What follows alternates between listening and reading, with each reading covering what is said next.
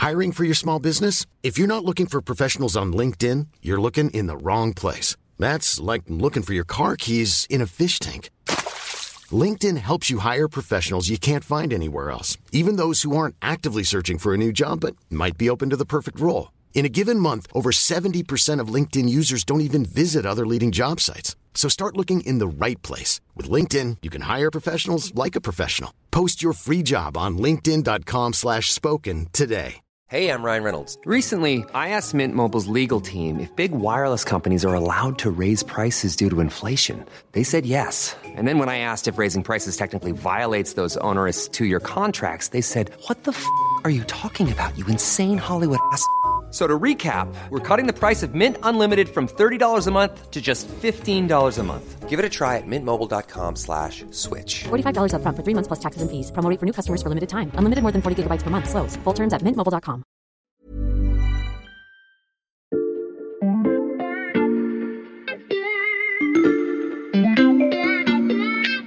Salut, c'est Margot Lanuzel. Nous sommes le mercredi 9 mars 2022. Bienvenue dans La Loupe, le podcast quotidien de l'Express. Allez, venez, on va écouter l'info de plus près. On le sait, pour répondre à l'invasion de l'Ukraine, les Occidentaux ont choisi la riposte économique. Et ils sont notamment partis à la pêche aux oligarques russes. Chacun a lancé ses filets. Les Américains, I say to the Russian oligarchs and the corrupt leaders, no more. l'Union européenne Our airspace will be closed to every Russian plane, and that includes the private jets of oligarchs too. le Royaume-Uni Londres sanctionne des oligarques et des banques russes. et bien sûr la France. aucun oligarque ne passera entre les mailles de nos filets. C'est notre objectif. Mais l'oligarque est un gros poisson qui ne se laisse pas facilement prendre. Il connaît des techniques d'évitement, il sait nager en eau trouble et se cacher dans les profondeurs des paradis fiscaux. Alors derrière les ambitions affichées, les moyens mis en œuvre par les Occidentaux seront-ils suffisants? C'est la question que l'on passe à la loupe aujourd'hui. Alors, on va tester une petite amélioration du téléporteur de la loupe. Normalement, il permet désormais de voyager dans l'espace, mais aussi dans le temps, parce qu'Emmanuel Botta du service économie de l'Express m'a donné rendez-vous samedi dernier, dans l'après-midi, à Burnley. Ok, c'est dans le nord de l'Angleterre. C'est parti, on y va. Salut Emmanuel. Salut Margot, tiens, je t'ai pris une bière et des fish and chips. Assis-toi parce que ça va commencer. Euh, merci, mais on est venu pour voir un match de foot. Ah, pas n'importe lequel, hein, c'est l'équipe locale. Burnley joue contre Chelsea. C'est c'est les joueurs en bleu là, tu, tu vois. Et écoute bien l'annonce avant-match. Ok, donc là le speaker vient de demander une minute d'applaudissement pour soutenir l'Ukraine. Et autour de nous, euh, tout le monde suit le mouvement. Oui, mais écoute bien, là- là-bas de l'autre côté du stade, tu, tu entends les supporters de Chelsea? Euh, oui, mais je comprends pas très bien ce qu'ils disent.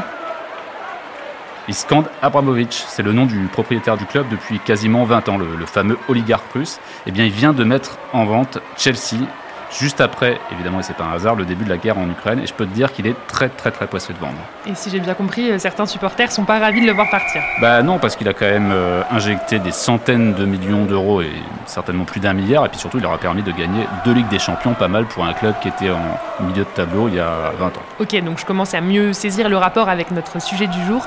Je te propose qu'on rentre au studio, Emmanuel, pour que tu nous expliques tout ça. Ok, on y va.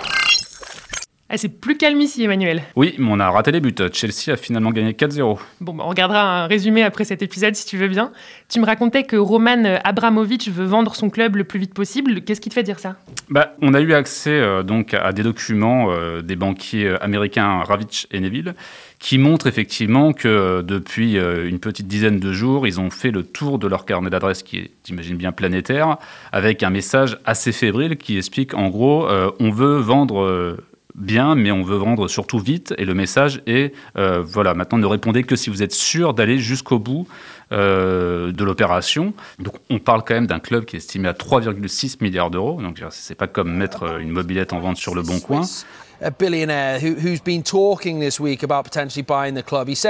Alors la seule certitude qu'on a aujourd'hui, c'est qu'il y a un milliardaire suisse, Andrew Wyss, qui a déjà été contacté. Alors manifestement, il trouve que le prix est encore un peu trop élevé et il préfère attendre de voir si ça va un peu baisser.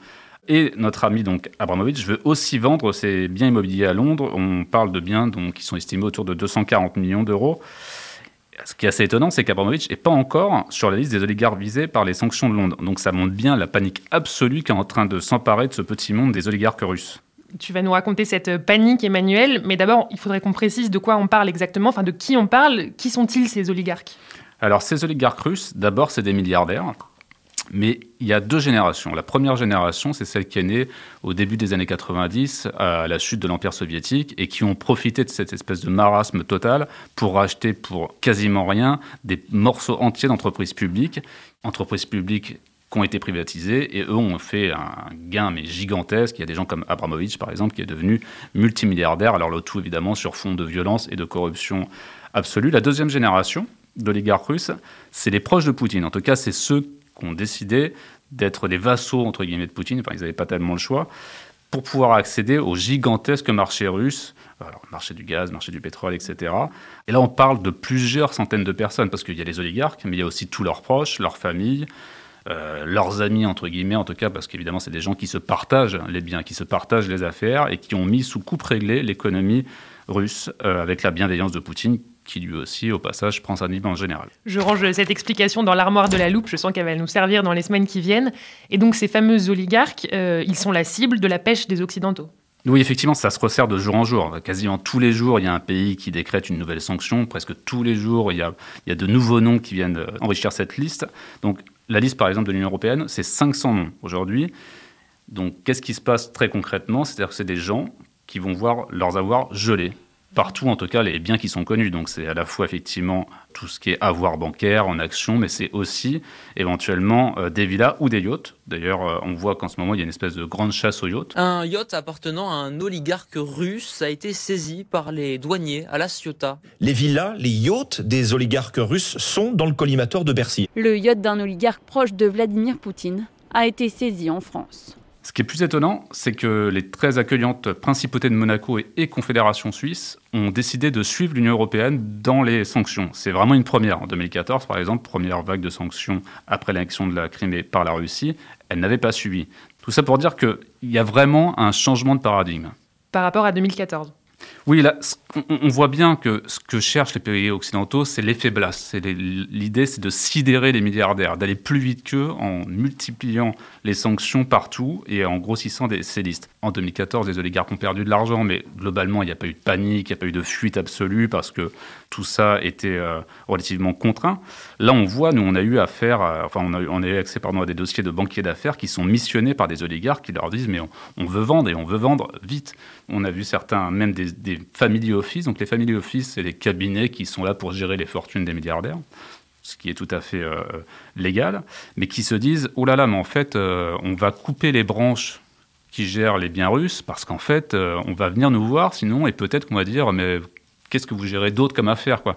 On sent qu'il y a une espèce de panique qui, est en train de, de, de, prendre tout ce milieu, effectivement, des milliardaires et de tous les facilitateurs qui, qui sont autour de ces oligarques et qui sont aujourd'hui beaucoup moins faciles à contacter. Parce que parmi ces facilitateurs, il y a aussi, j'imagine, des, des notaires, des avocats.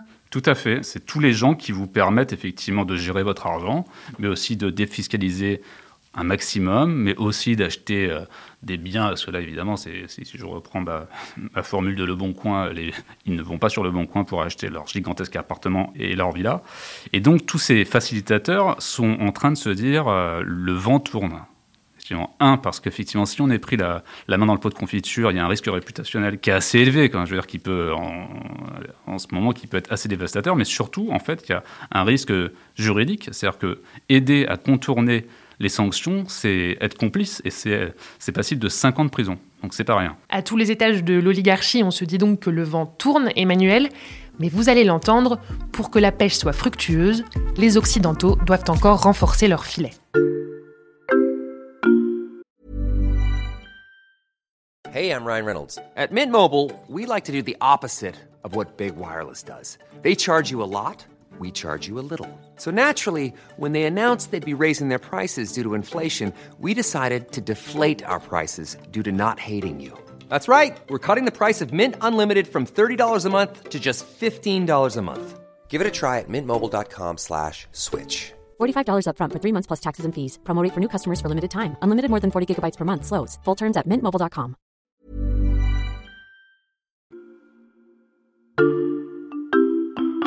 Aujourd'hui, on a vraiment des annonces qui sont fermes euh, et ambitieuses, mais elles seront pleines de trous dans la raquette, pleines de failles si on ne se donne pas les moyens de lutter contre les paradis fiscaux et les sociétés écrans. Je vous présente Sarah Brimbeuf. Elle traque les flux d'argent illicites pour l'ONG Transparency. Si, par exemple, on a la liste la plus complète avec euh, tous les oligarques et tous les proches de Poutine, mais que finalement on n'a qu'un tiers de leurs avoirs parce que le reste est caché à l'étranger ou euh, caché sous un empilement de sociétés écrans et d'hommes de paille, finalement on tombera à côté. Ce que sous-entend Sarah Brimbeuf, Emmanuel, c'est que les oligarques n'ont pas attendu euh, les sanctions liées à la guerre en Ukraine pour organiser la protection de leur patrimoine. Non, parce qu'effectivement, comme me disait une des sources qu'on a eues pour ce dossier, il faut bien avoir conscience que l'oligarque a toujours en tête, et notamment depuis 2014, cette idée, cette obsession même que un jour ou l'autre, un ou plusieurs pays vont venir euh, prendre une partie de leurs avoirs. Donc qu'est-ce qu'on fait? Ben, En fait, c'est un peu une gestion en bon père de famille. Ils ne mettent pas tous leurs œufs dans le même panier. Et il y a une, espèce de granulométrie de l'investissement en fonction des risques par pays. En gros, euh, je mets beaucoup d'argent à Monaco. Bon, maintenant, c'était rétrospectivement pas une très bonne idée. Et un peu moins euh, en France ou aux États-Unis. Alors, ce qu'il faut aussi prendre en compte, c'est que après l'annexion de la Crimée en 2014, Poutine a souhaité muscler son économie, notamment en tordant le bras effectivement de ses oligarques russes pour les obliger à renationaliser une partie de leurs avoirs, qui fait qu'aujourd'hui 500 des plus grosses fortunes russes représentent 40% de la fortune du pays. C'est énorme. Donc les oligarques ont renationalisé une partie de leur patrimoine, Emmanuel, mais il leur reste beaucoup de biens à l'étranger, et notamment selon Sarah Brimbeuf, dans l'immobilier français. En fait, on peut faire une carte de la France et il y a certaines régions qui sont plébiscitées. Donc euh, voilà, l'ouest parisien, certaines stations de ski euh, en Haute-Savoie, euh, Courchevel, la Côte d'Azur et certains dom-tom, donc Saint-Barthélemy par exemple, Saint-Martin sont très plébiscités également. Ces villas, ces appartements, ces chalets, c'est pas des fonds sur des comptes, ils ont une existence physique et manuelle, donc on imagine que c'est difficile de les cacher aux autorités françaises. Alors, en théorie, oui. Dans la pratique, c'est un peu plus compliqué. Pour commencer, il faut pouvoir prouver que l'appartement, si tu as par exemple, tu es une oligarque russe, imaginons, tu as plein de villas en France, mais il faut que je puisse prouver que ces villas t'appartiennent, que tu es bien ce qu'on appelle le bénéficiaire effectif. Alors pour ça, il y a une réglementation. En 2017, l'Union européenne a décidé qu'effectivement, il fallait mettre en place un registre des bénéficiaires effectifs. L'idée étant de pouvoir effectivement savoir quoi appartient à qui, et notamment c'était pour éviter le blanchiment d'argent. Le problème, c'est que sur les 27 États membres, 21 sont fait taper sur les doigts par la Commission parce que soit ils n'ont pas du tout de liste, soit elles sont euh, très mal faites ou en tout cas très incomplètes. C'est le cas de la France. Par ailleurs, si la société qui détient ce bien n'est pas basée en Europe, elle n'a rien à déclarer. On imagine bien que quand on est l'oligarque russe, effectivement, qu'est-ce qu'on fait? On crée une société écran à l'étranger et comme ça, on échappe totalement à cette réglementation. Et là, je ne parle même pas de la problématique des paradis fiscaux. Là, c'est une espèce de gigantesque trou noir dans lequel les oligarques peuvent aller euh, baigner gentiment. Et à ce moment-là, ils échappent à toute forme d'imposition. Donc euh, la piste qui mène jusqu'aux oligarques est parfois longue et pour la remonter, Bruno Le Maire a annoncé le déploiement de moyens supplémentaires. J'ai mis en place au ministère de l'économie et des finances une task force pour repérer l'ensemble des oligarques russes qui se trouveraient en France, leurs biens, leurs avoirs, pouvoir les geler et pouvoir les saisir saisir les biens des oligarques et non plus seulement les traquer, Emmanuel.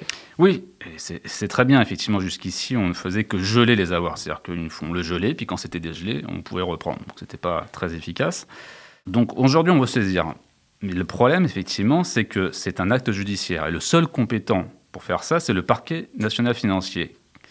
Parquet national financier qui a aujourd'hui 18 magistrats pour 600 dossiers. Il faut imaginer un petit peu ce que c'est pour bien se rendre compte, effectivement, par exemple, ils sont encore aujourd'hui en train de traiter les dossiers des proches de Ben Ali, qui datent donc du printemps arabe, donc d'il y a quasiment 10 ans. C'est-à-dire qu'ils sont totalement submergés. Leur rajouter des dizaines de dossiers, c'est ingérable. Avant même de parler de la, crise russo-ukrainienne, c'était déjà trop peu. Donc si on rajoute des affaires de cette envergure, euh, on va arriver à un engorgement euh, avec une justice extrêmement longue qui euh, vraiment n'a pas les moyens de son ambition. Donc oui, il y a un problème de ressources et nous, à Transparency, c'est une proposition, une recommandation qu'on fait depuis des années. On l'a fait euh, aux candidats lors de la dernière élection présidentielle en 2017. On refait la même demande.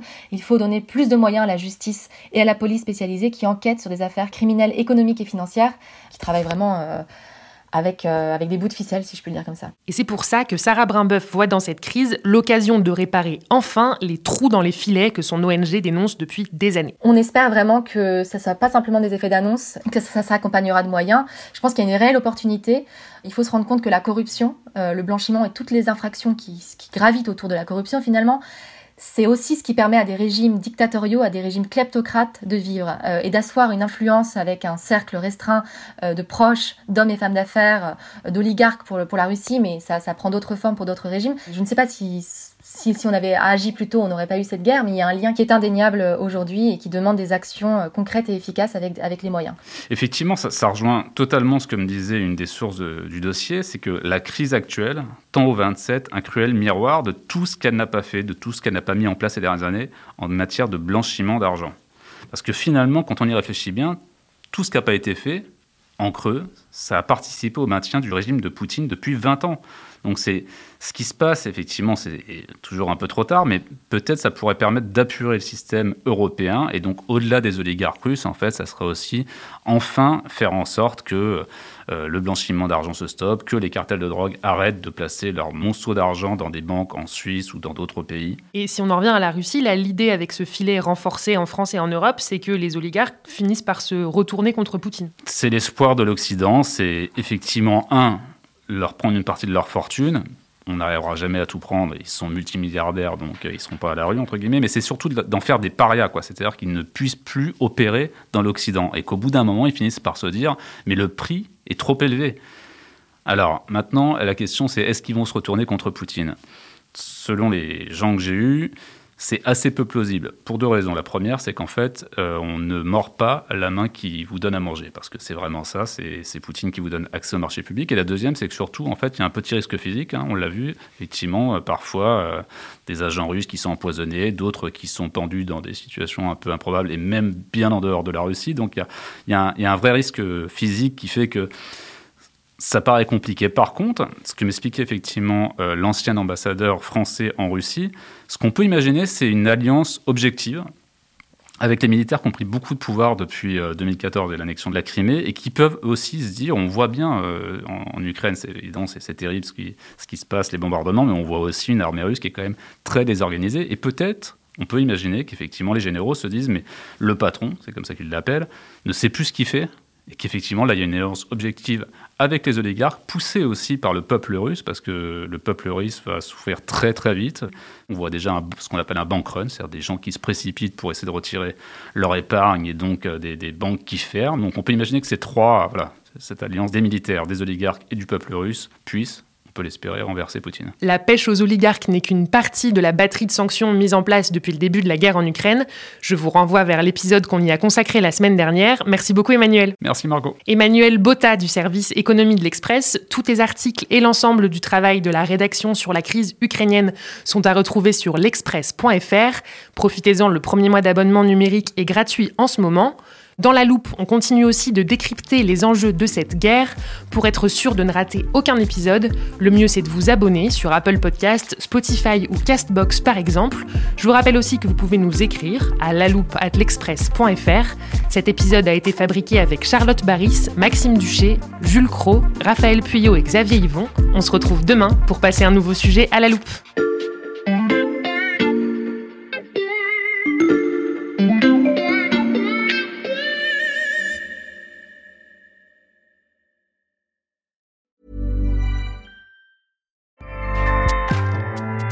ACAST powers the world's best podcasts.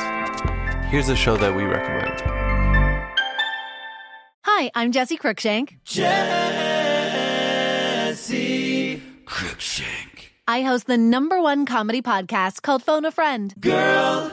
Let's phone a friend. Not only do I break down the biggest stories in pop culture with guests like Dan Levy and members of InSync, I do it with my own personal boy band singing jingles throughout because it's my show. It's your show, girl. New episodes of Phone a Friend. Yeah. Drop Thursdays wherever you get your podcasts. So work it, girl. Yeah, work it. Okay, that's enough. ACAST helps creators launch, grow, and monetize their podcasts everywhere. ACAST.com.